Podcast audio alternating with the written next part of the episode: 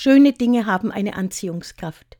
Für mich immer wieder Gläser, Schüsseln, Vasen, so dass ich selten an Auslagen vorbeigehen kann, die besonders Ansprechendes für den gedeckten Tisch präsentieren.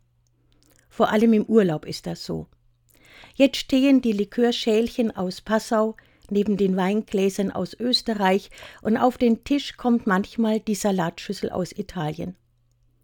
Nun haben all unsere Kinder ihre eigenen Hausstände und schärfen nach und nach auch ihren Blick für diese schönen Dinge.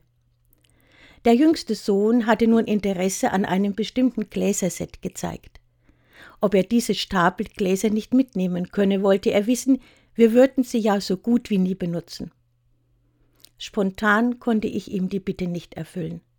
Für mich war es wie eine vorzeitige Erbaufteilung, und das ging mir in diesem Moment so nahe. Bei seinem nächsten Besuch jedoch packte ich die Gläser für ihn ein, und tatsächlich, ich vermisse sie bis heute nicht.